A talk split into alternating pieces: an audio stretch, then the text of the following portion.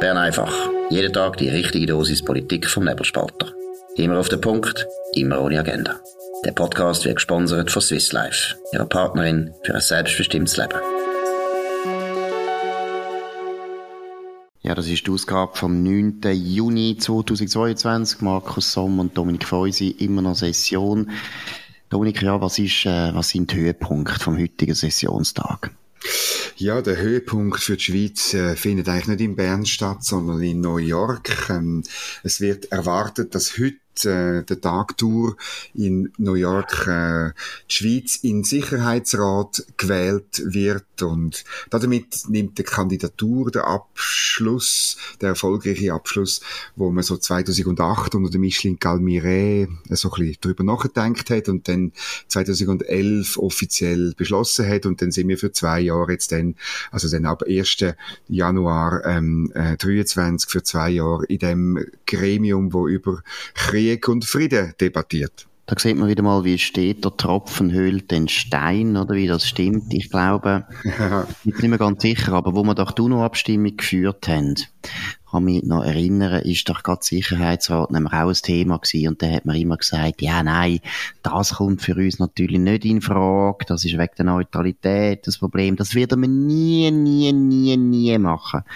Und äh, zehn Jahre, 20 Jahre später sieht es anders aus. Und was ich auch ironisch finde, also Micheline Galmire ist wirklich jetzt auch im Bundesrat eine sehr umstrittene Bundesrätin gewesen. Sie ist nicht beliebt gewesen. Sie ist vor allem auch in ihrem Departement äh, eine schwierige Chefin gewesen, aber sie ist auch bei den Bürgerlichen, da kann man glaube ich sagen, praktisch durchgehend nicht sehr populär gewesen. Und es ist doch irgendwo schon eine bittere Ironie, dass sie, wo die Idee aufgebracht hat, dass sich da jetzt eigentlich auf die Dauer hat können durchsetzen, dass wir jetzt das machen.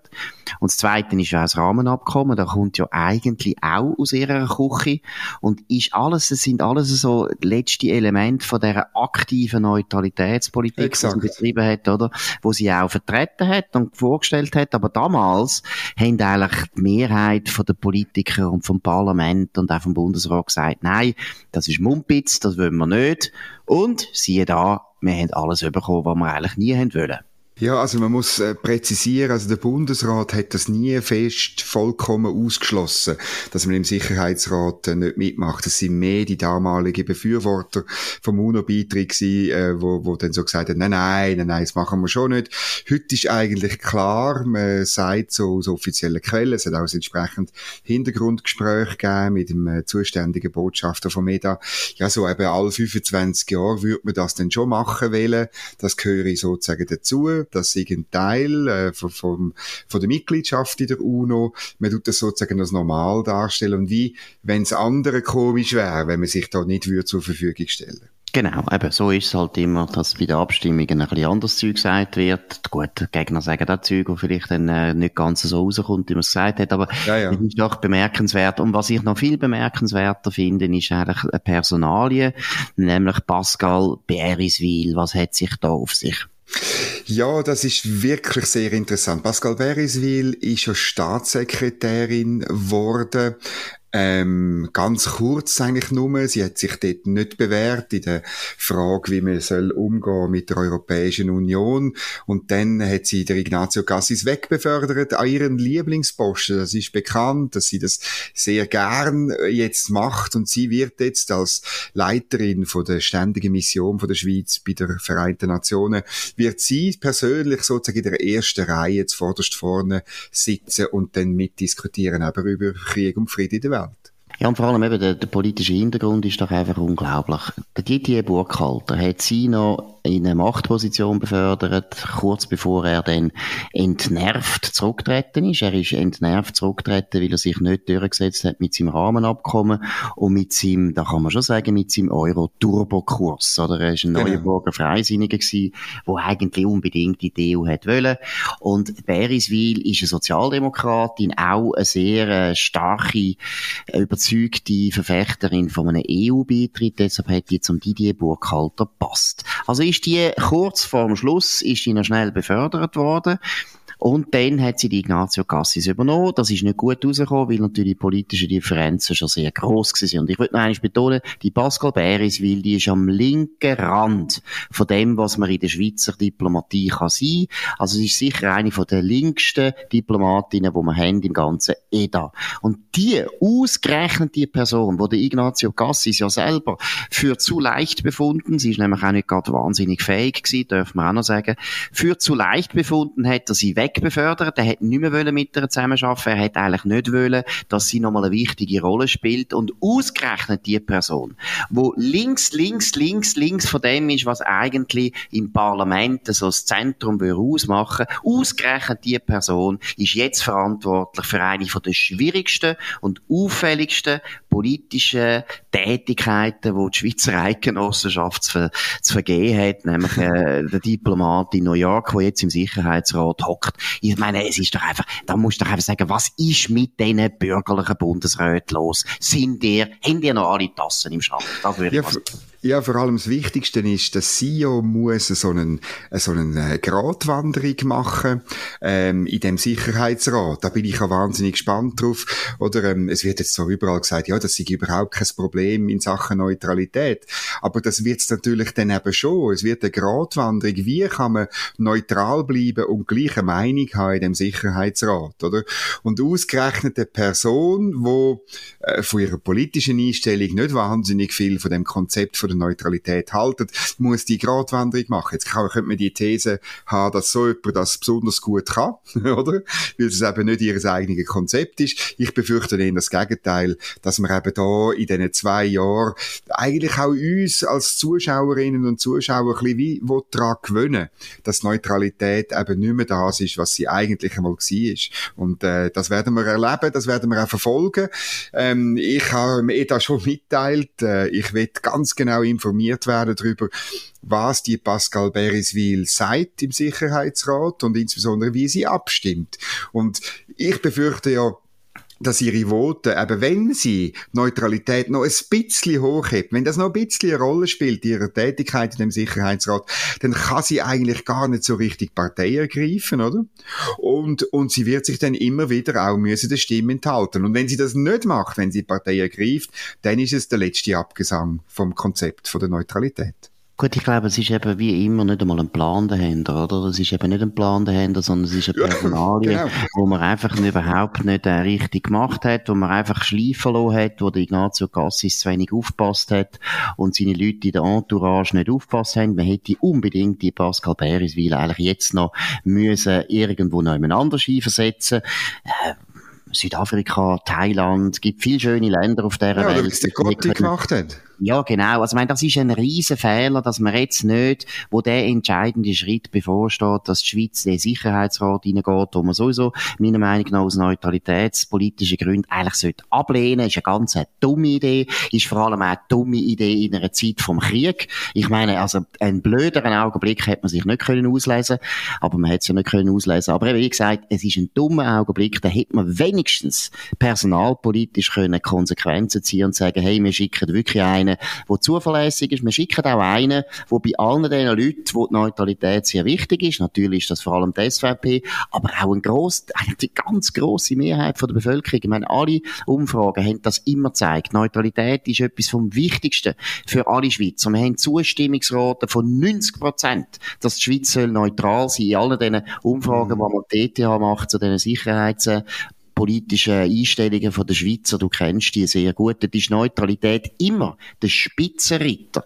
Das heißt, man hätte doch jetzt müssen einen Botschafter schicken, wo eine gewisse Glaubwürdigkeit hat, was Neutralität betrifft und sicher nicht Pascal Beriswil, wo sich erstens nie nicht bewährt hat, darf man auch mal sagen, nie nicht bewährt und zweitens eigentlich ganz, ganz linke Diplomatin ist. Also muss sagen, das ist wieder mal ein absoluten, ja, wie soll ich sagen, Blunder, sagt man dem auf Englisch. Also, ich bin froh, wenn du da jeden Montag die plagen und nachfragen, mhm. weil äh, da steht uns noch einiges bevor. Gut, was ist noch sonst wichtig, wo in ja. der Sektion gelaufen ist? Ja, die, die, die Diskussion, oder das, die, die, die Geschichte mit, mit New York, oder die passt zu einer, zur eigentlich wichtigsten Debatte heute im Nationalrat, nämlich über das Embargo-Gesetz.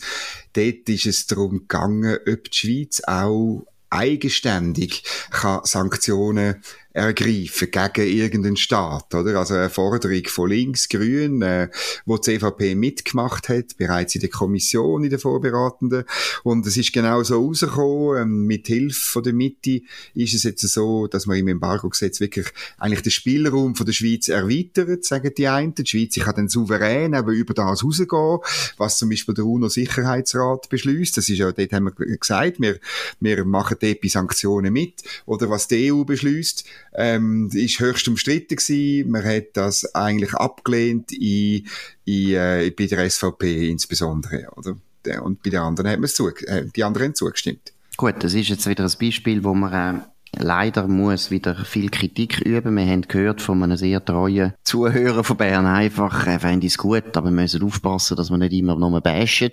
Das stimmt. Das ist auch unsympathisch, wenn man immer alle anderen blöd findet und sagt, wir wissen es besser. Aber auch für das habe ich schon wenig Verständnis jetzt wieder für diesen Schritt und muss auch sagen, was ist jetzt wieder mit der Mitte los? Wir haben jetzt das Problem, dass wir Sanktionen ergriffen haben, die ich richtig finde, aber es ist doch nicht der Normalfall für die Schweiz, dass wir Sanktionen ergreifen. Wir sind ein neutrales Land. Wir sind ein Land, das an Freihandel glaubt. Wir sind ein Land, das vom Export lebt. Wir sind ein Land, das immer davon gelebt hat, dass wir uns eher ein kleines, ein, ein Low-Profile gegeben haben, genau aus dem Grund. Weil wenn du willst, mit allen Handel treiben, ist es nicht schlecht, wenn niemand und nicht zu viele Leute verrückt machst. Und dass wir jetzt uns noch das Recht geben, dass wir einfach noch mehr Sanktionen machen können. Ich meine, wer sind wir denn eigentlich? Wir sind doch nicht eine Grossmacht, wo alle muss belehren auf dieser Welt. Ich hätte jetzt also gefunden, CVP, Entschuldigung, Mitte, das ist jetzt nicht das dringendste Reformanliegen der Schweiz. Ja, das ist so, das sehe ich auch so. Ähm, wir haben, äh, man hätte dort einfach jetzt etwas anderes wollen machen. Man hat äh, im Rat, also Elisabeth Schneider-Schneider hat gesagt, äh, wir äh, machen eine neue Definition von der Außenpolitik mit dem Beschluss. Und da glaube ich, ähm, äh, wenn es so fundamental zu und her geht, müsste man eigentlich die Änderung, müsste man eigentlich ähm, vors Volk bringen, finde ich. Gut, das ist die Aufforderung, ein paar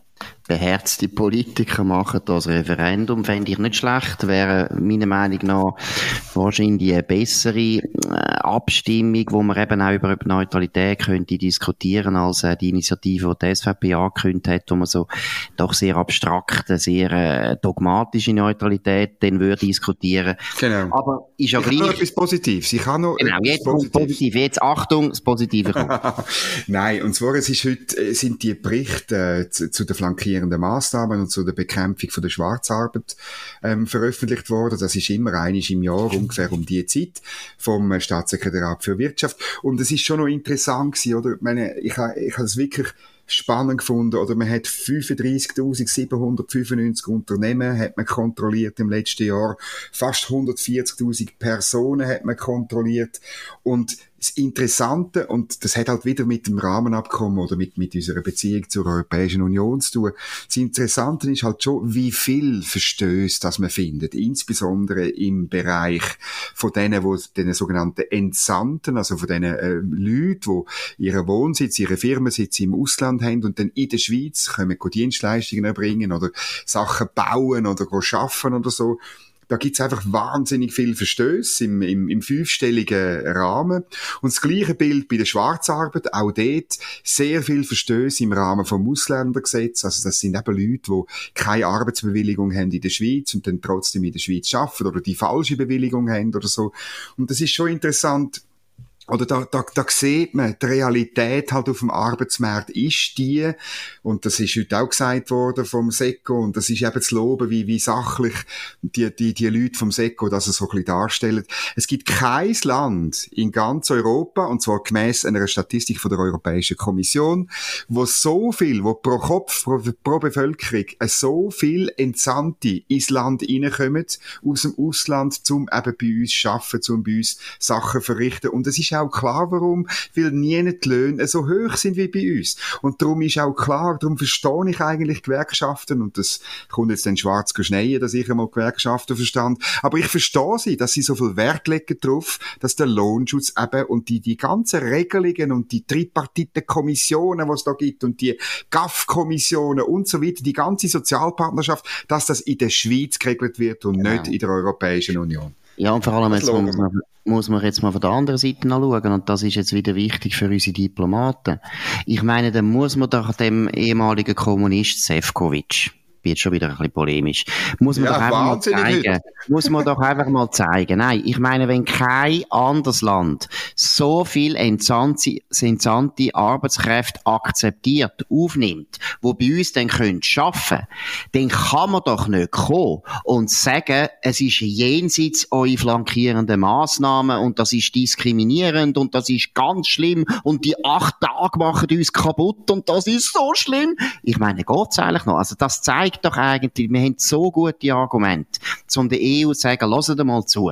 Ihr seht ja, wie die Zahlen sind. Es gibt niemand, der mehr aufnimmt. Also sind doch die flankierenden Massnahmen offensichtlich nicht so ein Problem, wie ihr Dogmatiker in Brüssel behaupten. Ich meine, das finde ich jetzt einen sehr guten Bericht, eben, tun jetzt auch loben. Wirklich ein guter Bericht, wo nämlich Argumentationsmaterial gibt für unsere Diplomaten in Brüssel, wo einfach sagt, lasst mal, die flankierenden Massnahmen, das ist ein Phantomschmerz, wir sehen ja an den Zahlen, dass ihr offensichtlich kein Problem habt, wenn ihr wollt arbeiten wollt. Ihr habt ein paar Aufwände und so weiter. Aber Zahlen sprich, sprechen eine ganz klare Sprache. Gut, jetzt müssen wir noch auf einen ganzen irrsinnigen Primär sprechen kommen vom Serkan genau, Abrecht, der heute im Nebelspalter äh, publiziert worden ist. Dominik, um was geht's?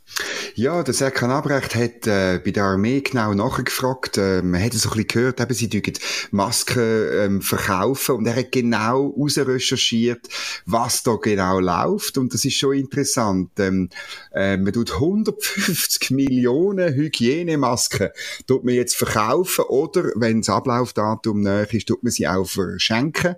Ähm, man tut äh, auch, auch ähm, OP-Schutzmäntel und Schutzkittel und zwar auch 4,2 Millionen. Tut man Schutte, ich sage es jetzt halt so, 6 Millionen FFP2-Masken, 300.000 Ganzkörperschutzanzüge und 49 Millionen Untersuchungshändchen tut man ebenfalls verkaufen. Bereits Schutte hat man 415 Beatmungsgeräte, ähm, 225.000 Liter Desinfektionsmittel, 18 Millionen Untersuchungshändchen und äh, auch schon 3,5 2,5 Millionen Masken und so weiter und so fort. Alle Details auf nebelspalter.ch.